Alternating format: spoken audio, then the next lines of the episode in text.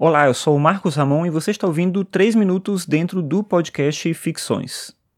E o tema de hoje é tédio. Quando a gente fala a palavra tédio, vem logo a impressão que a gente utiliza dessa palavra no senso comum, obviamente, que é a ideia de que ah, você quer fazer alguma coisa e você não encontra uma fonte de entretenimento, de ocupação, e isso obviamente gera um incômodo muito grande porque a gente quer se ver ocupado o tempo todo e ter a sensação do tédio é muito ruim. Mas do ponto de vista da filosofia, um filósofo específico, que é o Heidegger, um filósofo alemão chamado Heidegger, ele discute o tédio como um elemento importante da constituição da própria existência, e um fato inevitável, ao ponto de que é quase que impossível uma existência sem tédio, o que não significa que o tédio passa a ser algo bom do ponto de vista da, da relação nossa com a sensação, mas significa que faz parte da existência. Sentir tédio, em alguma medida, significa que você está vivo, e nesse sentido, aí sim, é bom sentir tédio. Uma máquina não sente tédio, uma pessoa sente tédio, justamente porque a existência envolve isso.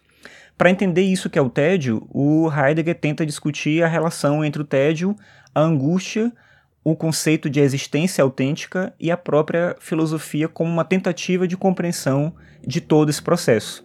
O Heidegger utiliza conceitos distintos de filosofia em momentos diferentes da obra dele, mas um dos conceitos mais bonitos que eu acho que ele utiliza é o conceito de filosofia como saudade.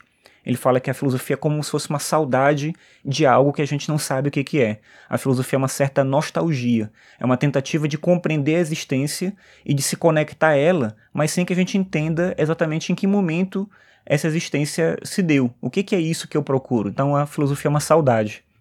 E ela se relaciona, obviamente, por uma tentativa de compreender a existência. Estar vivo é necessariamente se colocar diante da própria existência. Algumas pessoas fogem disso mas no momento que você se coloca a pensar sobre a existência, é que o tédio surge como um problema. A princípio, quando o tédio vem para quem não se preocupa em pensar sobre a existência, ele é algo que vai ser sanado com uma ocupação, seja ela qual for.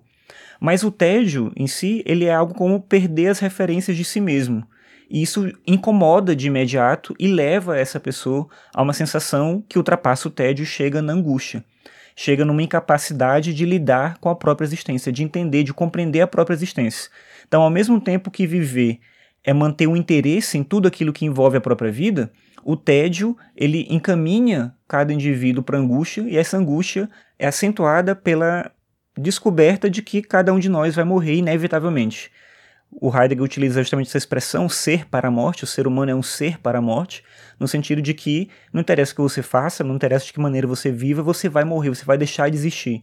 E chegar ao ponto de pensar sobre isso, de tentar refletir sobre isso, é um momento de angústia mais insistente, mais terrível, que envolve né, o ser humano no geral.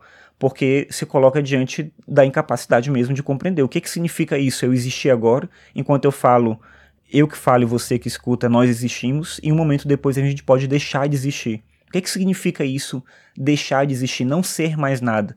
Então, no geral, a gente tenta evitar pensar sobre isso. Mas a filosofia, que é essa saudade, nos leva a tentar compreender o que, que é isso. E é uma saudade, como eu falei, de algo que a gente não entende.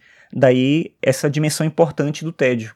O tédio leva cada um de nós para angústia, e a angústia nos permite pensar seriamente sobre a existência. E não tem nada mais importante para fazer do que pensar seriamente sobre a existência, porque ela é tudo que nós temos, ela é tudo que nós somos.